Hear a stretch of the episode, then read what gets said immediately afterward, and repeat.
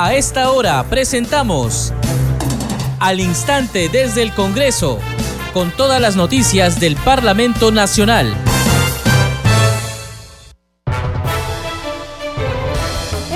Radio les damos la bienvenida. Empezamos al instante desde el Congreso. Hoy es viernes 25 de noviembre del 2022.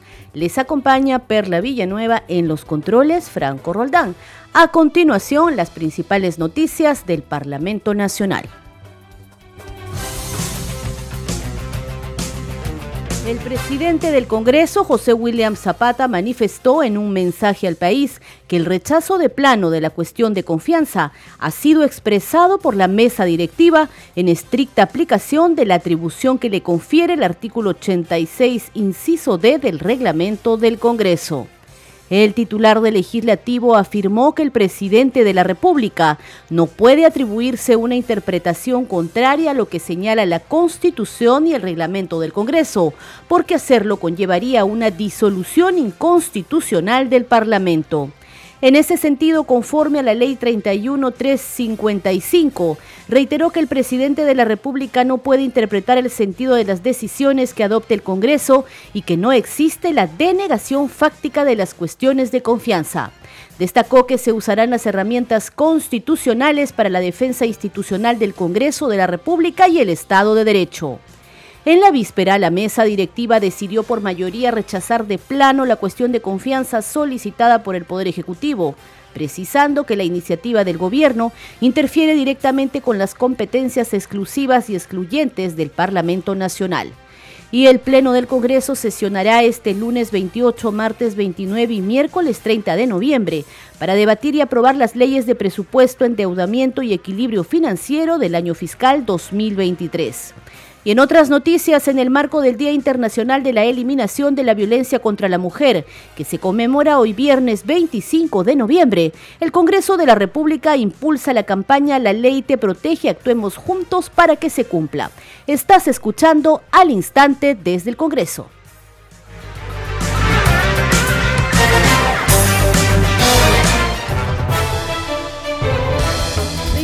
Vamos a empezar esta edición de Al Instante desde el Congreso con el mensaje al país del presidente del Parlamento Nacional, José William Zapata. Escuchemos.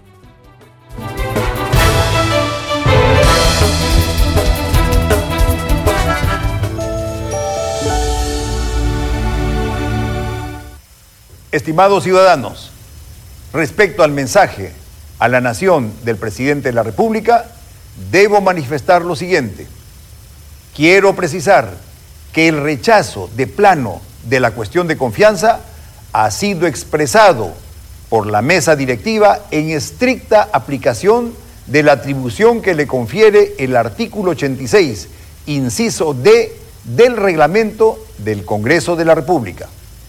El presidente de la República no puede atribuirse una interpretación contraria a lo que señala la Constitución y el reglamento del Congreso. Hacerlo conllevaría a una disolución inconstitucional del Congreso. En ese sentido, conforme a la ley 31355, reitero que el presidente de la República no puede interpretar el sentido de las decisiones que adopte el Congreso debemos recordar que no existe la denegación fáctica de las cuestiones de confianza. En consecuencia, usaremos las herramientas constitucionales para la defensa institucional del Congreso de la República y el Estado de Derecho. Gracias.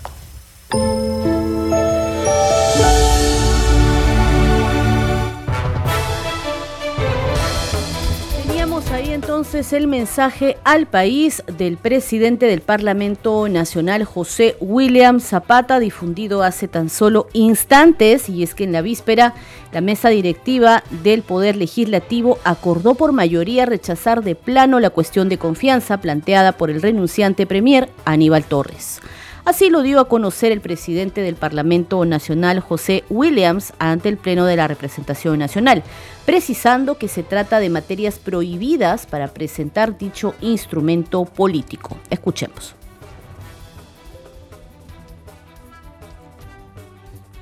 Así, estimados congresistas, teniendo en cuenta que el planteamiento de una pretendida cuestión de confianza constituye una vulneración de las competencias exclusivas y excluyentes del Congreso de la República, así como una grave amenaza contra el principio de separación y equilibrio de poderes, abro paréntesis, cláusula de intangibilidad de la Constitución, cierro paréntesis, y un condicionamiento para la decisión del Congreso, corresponde a la mesa directiva proceder conforme lo estipula el artículo 86 del reglamento. Por ello, la mesa directiva ha acordado por mayoría rechazar de plano la cuestión de confianza planteada por el señor presidente del Consejo de Ministros a nombre del Consejo, por tratarse de materias prohibidas para el planteamiento de una cuestión de confianza tal como lo estableció el Tribunal Constitucional en el fundamento 185 de la sentencia recaída en el expediente número 006 raya 2019 raya CC y la ley 31355. Asimismo, hemos exhortado al Consejo de Ministros a respetar escrupulosamente los parámetros constitucionales y legales para la presentación de la cuestión de confianza. Muchas gracias.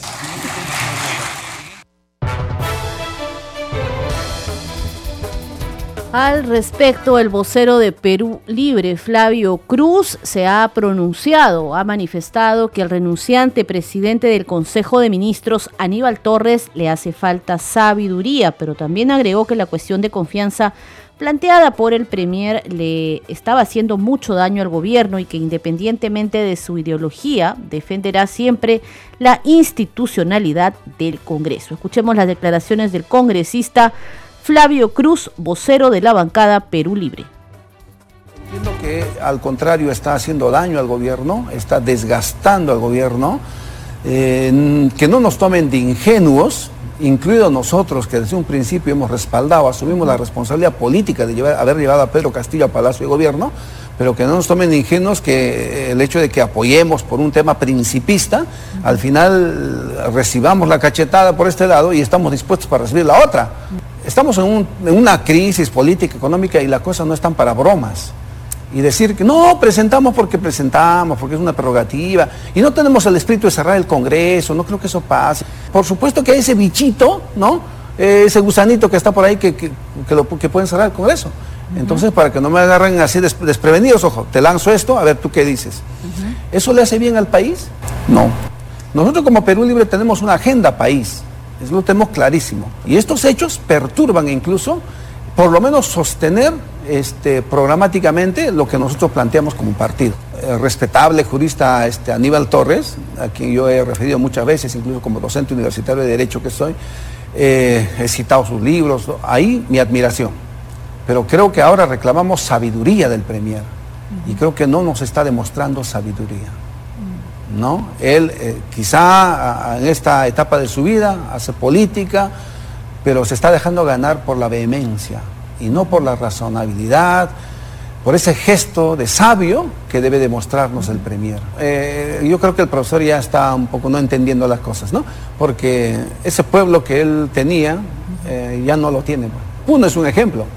él cree que tal vez el Cerro Guainarroque, Juliaca, sigue lleno, ¿no? No, eso ya no lo tiene. Pero ¿qué haces tú teniendo el poder y la autoridad para que eso se encamine? Al parecer nada. Entonces no es cuestión de que te lleven a palacio, te adornen bonito y tú, mi pueblo es muy cariñoso, te pone un collar de cantutas y estás feliz. Y bueno, y sacas tu discurso y, eh, a veces contra el Congreso. Eso no me parece. Entonces, ¿eso es armonía? ¿Hay buena intención de diálogo ahí? No.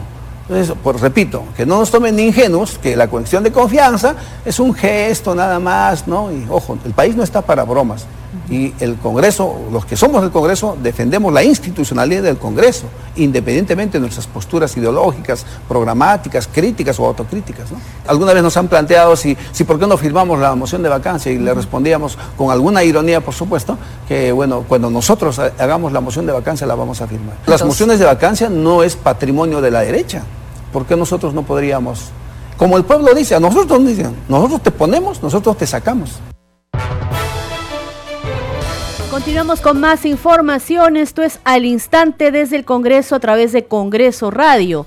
El Pleno de la Representación Nacional sesionará el lunes 28, martes 29 y miércoles 30 de noviembre. Esto con el fin de debatir y aprobar las leyes presupuestales del año fiscal 2023. Hay que precisar que las leyes de presupuesto, endeudamiento y equilibrio financiero del sector público son dictaminadas por la Comisión de Presupuesto y Cuenta General de la República. Ya el presidente de la Comisión de Presupuesto, José Luna Galvez, ha afirmado que el Congreso garantiza un trabajo técnico y responsable en la elaboración del presupuesto público, con el objetivo de dinamizar la economía del país para solucionar las demandas sociales a nivel nacional. Quiero decirles que estamos yendo bien y que darle las garantías al país de que la Comisión de Presupuesto va a actuar técnica y profesionalmente buscando el equilibrio financiero y asegurando que el presupuesto sea serio, sea coherente, consistente con ingresos y egresos. Tiene que ser generador de empleo. Si no genera empleo y se va en gastos de operación, estamos mal. Y tiene que ser descentralizado y tiene que mover la economía. Tenemos un problema de desempleo y tenemos como herramienta el presupuesto público para solucionar el problema de desempleo y solucionar la demanda social. A esta hora debemos informar que a través de un oficio enviado por Oficialía Mayor a los 129 despachos parlamentarios, el Congreso ya distribuyó la citación a las sesiones plenarias que se desarrollarán el lunes 28, martes 29 y miércoles 30 del mes de noviembre con el objetivo de debatir y aprobar los predictámenes de las leyes de presupuesto, endeudamiento y equilibrio financiero para el año fiscal 2023. Durante estas sesiones, el presidente de la Comisión de Presupuesto y Cuenta General de la República, José Luna Galvez, sustentará los predictámenes de las leyes en materia presupuestal. Además, los titulares de los pliegos presupuestales, ministros de Estado, presidente del Poder Judicial, Tribunal Constitucional, Ministerio Público, Contraloría General de la República, Jurado Nacional de Elecciones, Defensoría del Pueblo, entre otros, harán también la sustentación respectiva de cada uno de sus requerimientos. Luego se iniciará el debate general con el objetivo de elaborar los predictámenes de las leyes de presupuesto, endeudamiento y equilibrio financiero y remitir la autógrafa de la ley al Poder Ejecutivo. Precisar que los congresistas han sido citados para las 9 de la mañana. Continuamos con más información. Vamos ahora con noticias de la Comisión Permanente del Congreso, que en la víspera otorgó 15 días hábiles a la Subcomisión de Acusaciones Constitucionales para evaluar la denuncia de la fiscal de la Nación, Patricia Benavides, contra el presidente Pedro Castillo. La representante del Ministerio Público investiga al mandatario por los presuntos delitos de organización criminal, colusión y tráfico de influencias.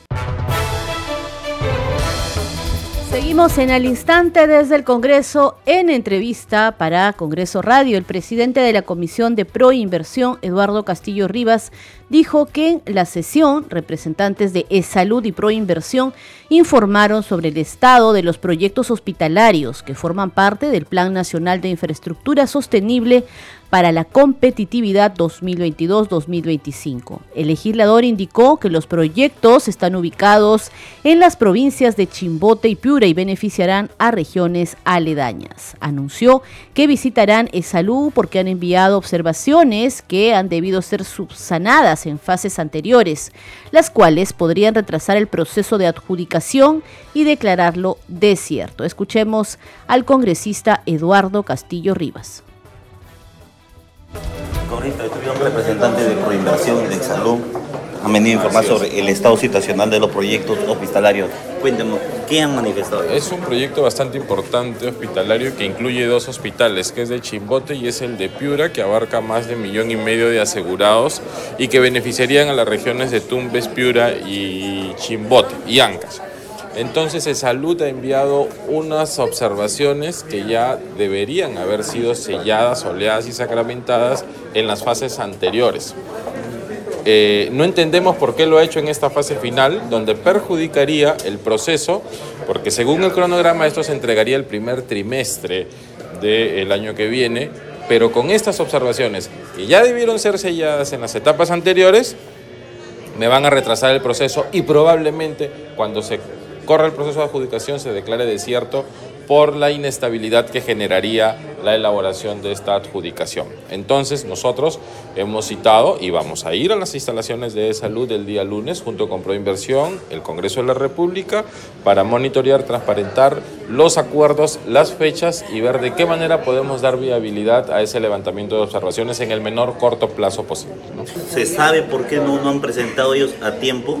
Eh, eh, Proinversión argumenta de que sí se ha presentado y que sí se han levantado las observaciones correspondientes. Es salud, es una nueva gestión y entiendo, para eso nos citan, para ver de qué manera ellos pueden, porque no nos han sabido contestar por qué lo hacen ahora y no lo han hecho en su etapa indicada, ¿no? A pesar de que Proinversión nos ha dado las actas de que dicen de que sí han levantado las observaciones en la fase correspondiente. Ok, correcto. Dígame, ¿esta comisión va a tener sesiones descentralizadas también? Estamos saliendo, hemos salido a Tacna, hemos estado la semana pasada en Arequipa, hemos estado en Sullana también eh, revisando un poco más el tema de obras paralizadas y ahora estamos ya viendo los proyectos eh, también que si bien es cierto no está en ejecución, el proceso tendría problemas, ¿no? porque nuestra finalidad es contribuir a la resolución de problemas como ente fiscalizador, como ente de representación, tratar de llegar, tratar de eh, eh, enlazar, ser bisagra entre las instituciones y poder darle viabilidad a los problemas. ¿no? Esa es nuestra misión como comisión especial. Si bien es cierto, no dictaminamos, no hacemos proyecto de ley, pero vamos a la cancha, llamamos solucionamos los problemas y, esa es nuestra contribución. ¿Se tiene previsto ya la agenda para la próxima sesión?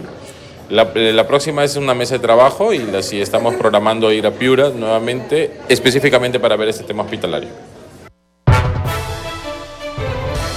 Y nuestro compañero Víctor Incio también conversó con el presidente de la Comisión de Comercio Exterior, Edgar Tello, quien indicó que en la sesión de hoy, la viceministra de Cultura, Jenny Gómez Guerrero, explicó el análisis de la explotación sostenible de los recursos turísticos en la región Cusco. También anunció que la próxima sesión descentralizada será en la región Lambayeque. Escuchemos.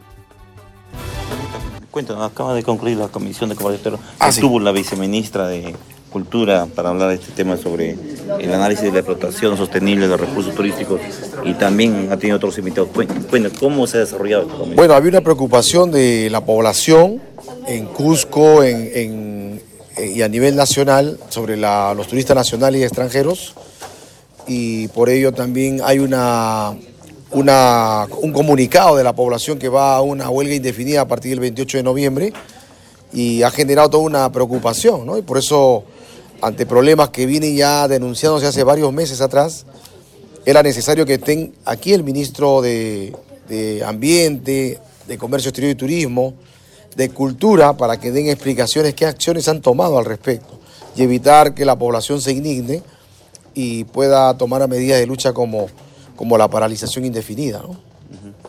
Pero bueno, no estuvo el, ministro y entendemos por la coyuntura, no estuvo acá la, la viceministra. ¿Y qué es lo que ha explicado? Bueno, la viceministra ha explicado que falta presupuesto, falta coordinación, falta implementar, que está en estudio el boletaje, porque habían tomado una medida de que los que deseaban entrar a la yacta tenían que quedarse un día, un día y un día antes, ¿no? O sea, como una especie de condicionamiento, chantaje, para que si quiere visitar el martes tendría que estar un día antes comprando los boletos y eso ha parecido bastante incómodo a muchos operadores turísticos, a la misma población, e incluso largas colas que se hacen desde la madrugada, largas colas, incomodidad para subir a los, a los, a los servicios que, que administra Ministerio de Cultura y ello indudablemente ha manifestado que es un, un comité, ¿no? Pero todos entre ellos eh, hay una especie de gran bonetón, ¿no? Es tu responsabilidad, todos se, se lanzan, como se, se dice criollamente, la pelota. Y eso creo que aquí se falta, falta que cada cartera suma su responsabilidad. Y se ha quedado que va a haber una próxima reunión en la cual esté la, titular misma del, de la cartera de Cultura y también invitar a los otros ministros para que puedan aclarar y solucionar sobre todo los temas que ya hay una mesa de trabajo que han firmado ya eh, Ministerio de Cultura, Comercio Exterior, la PCM, Gobierno Regional y la población, ¿no? ¿Qué avance se ha dado a, esas, a esos compromisos? También tuvo otros, otros expositores que han hablado sobre la tara. Así es, un producto bandera que tiene muchas propiedades medicinales y también nos hemos enterado que tiene otras aplicaciones en otros ingredientes que, que a veces muy poco se conoce. Y a través de esta presencia, esta exposición, hemos conocido un poco más y en nuestra próxima sesión descentralizada que va a ser en Lambayeque, ya el señor agroexportador nos ha hecho la invitación para visitar también sus plantas agrícolas, sus plantas industriales y estaremos programando para que la Comisión de Comercio Exterior y Turismo esté en Lambayeque, en Chiclayo, en Olmos y podamos visitar el campo agrícola y la producción que tiene Tara y otros productos más. En el instante desde el Congreso a través de Congreso Radio vamos a cambiar de tema porque en el marco del Día Internacional de la Eliminación de la Violencia contra la Mujer que se conmemora hoy viernes 25 de noviembre el Congreso de la República impulsa la campaña La ley te protege, actuemos juntos para que se cumpla. Esta campaña tiene como objetivo concientizar acerca de la necesidad de actuar juntos contra la violencia a la mujer y sobre el rol del Parlamento en aprobar leyes que buscan salvaguardar la integridad emocional y física de las mujeres integrantes del grupo familiar. Solo para mencionar algunas de las leyes aprobadas en el Congreso a favor de las mujeres, tenemos la ley 31.613 que promueve el acceso a la vivienda para las mujeres víctimas de violencia e incorpora otras instituciones públicas para asignar bienes inmuebles a los hogares de refugio temporal. Además, la ley número 31.621, la cual promueve servicios de protección temporal para víctimas de violencia familiar y sexual con la finalidad de prevenir y reducir el feminicidio y los índices de violencia. Escuchemos el spot que tenemos para este caso. Yo soy una de las tantas mujeres que sufrieron maltrato físico, psicológico. Mi pareja era una persona muy amorosa en primer principio, todo era color de rosa. Comenzamos de ahí las discusiones, comenzamos ahí a que él ya me comience a maltratar, a gritar, a pegar. Y como yo estaba enamorada de esa persona, me parecía algo normal hasta que un día decidí ya no soportar eso. A decidir porque veía a mis hijas reflejadas ese amor que yo les daba, Él lo destruía.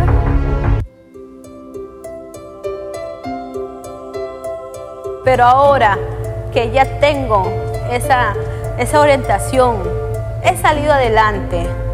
Gracias a la Defensoría del Congreso, estoy acá con ustedes contándoles mi versión, contándoles lo que me sucedió y la nueva versión que ahora soy.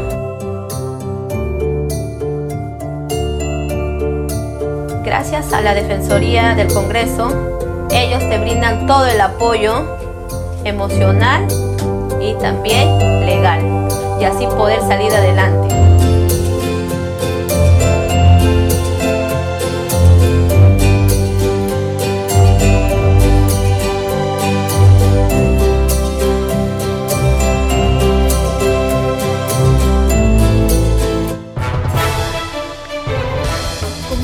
Entonces en el spot de la campaña en el Día Internacional de la No Violencia contra la Mujer en el Congreso de la República, y esto para que lo sepan nuestros oyentes, existe un área que es la Defensoría de la Mujer, el Niño, el Adolescente y las personas con discapacidad víctimas de actos de discriminación donde se encuentra un equipo de profesionales que se dedican a brindar servicios gratuitos de prevención, asesoría legal, orientación psicológica y social ante eh, situaciones que puedan vulnerar o poner en riesgo los derechos de las mujeres, pero también de los niños, adolescentes y adultos mayores en general. Es así que pueden comunicarse al teléfono 01311 7777 anexo 7779 o también acudir a la cuadra 4 del Girón Andahuaylas, la sede de Palacio Legislativo. El horario de atención es de lunes a viernes de 9 de la mañana a 1 de la tarde y de 2 de la tarde a 5 de la tarde. Ahí pueden ustedes encontrar de forma gratuita las consultas legales en la Defensoría de la Mujer, el Niño y el Adolescente. Este programa se escucha en las regiones del país gracias a las siguientes emisoras. Radio Inca Tropical de Abancaya Purímac, Cinética Radio de Ayacucho, Radio TV Shalom Plus de Tingo María, Radio Madre de Dios de Puerto Maldonado, Radio TV Perú de Juliaca Puno, Radio Amistad de Lambayeque, Radio El Pueblo de Ayacucho, Radio Satel Perú de Lampa en Puno, Radio La Voz del Valle de Aplao en Arequipa, Radio Estar de Moyendo en Arequipa, Radio Gaceta Ucayalina Online, Radio Líder de la Unión en Piura, Radio Victoria de Ocros en Huamanga, Ayacucho. Enseguida, los titulares de cierre. El presidente del Congreso, José William Zapata, manifestó en un mensaje al país que el rechazo de plano de la cuestión de confianza ha sido expresado por la mesa directiva en estricta aplicación de la atribución que le confiere el artículo 86 del reglamento del Congreso. El titular del legislativo afirmó que el presidente de la República no puede atribuirse una interpretación contraria a lo que señala la Constitución y el reglamento del Congreso porque hacerlo conllevaría a una disolución inconstitucional del Parlamento Nacional. En ese sentido, conforme a la Ley 31355, reiteró que el presidente de la República no puede interpretar el sentido de las decisiones que adopte el Congreso y que no existe la denegación fáctica de las cuestiones de confianza. Destacó que se usará en las herramientas constitucionales para la defensa institucional del Congreso y el Estado de Derecho. En la víspera, la mesa directiva decidió por mayoría rechazar de plano la cuestión de confianza solicitada por el Poder Ejecutivo, precisando que la iniciativa interfiere directamente con las competencias exclusivas y excluyentes del Congreso. El Pleno de la Representación Nacional sesionará este lunes 28, martes 29 y miércoles 30 de noviembre para debatir y aprobar las leyes de presupuesto, endeudamiento y equilibrio financiero del año fiscal 2023. Parte del equipo de Congreso Radio, muchas gracias por habernos acompañado. Muy buen fin de semana y nos reencontramos el lunes con más noticias del Parlamento Nacional.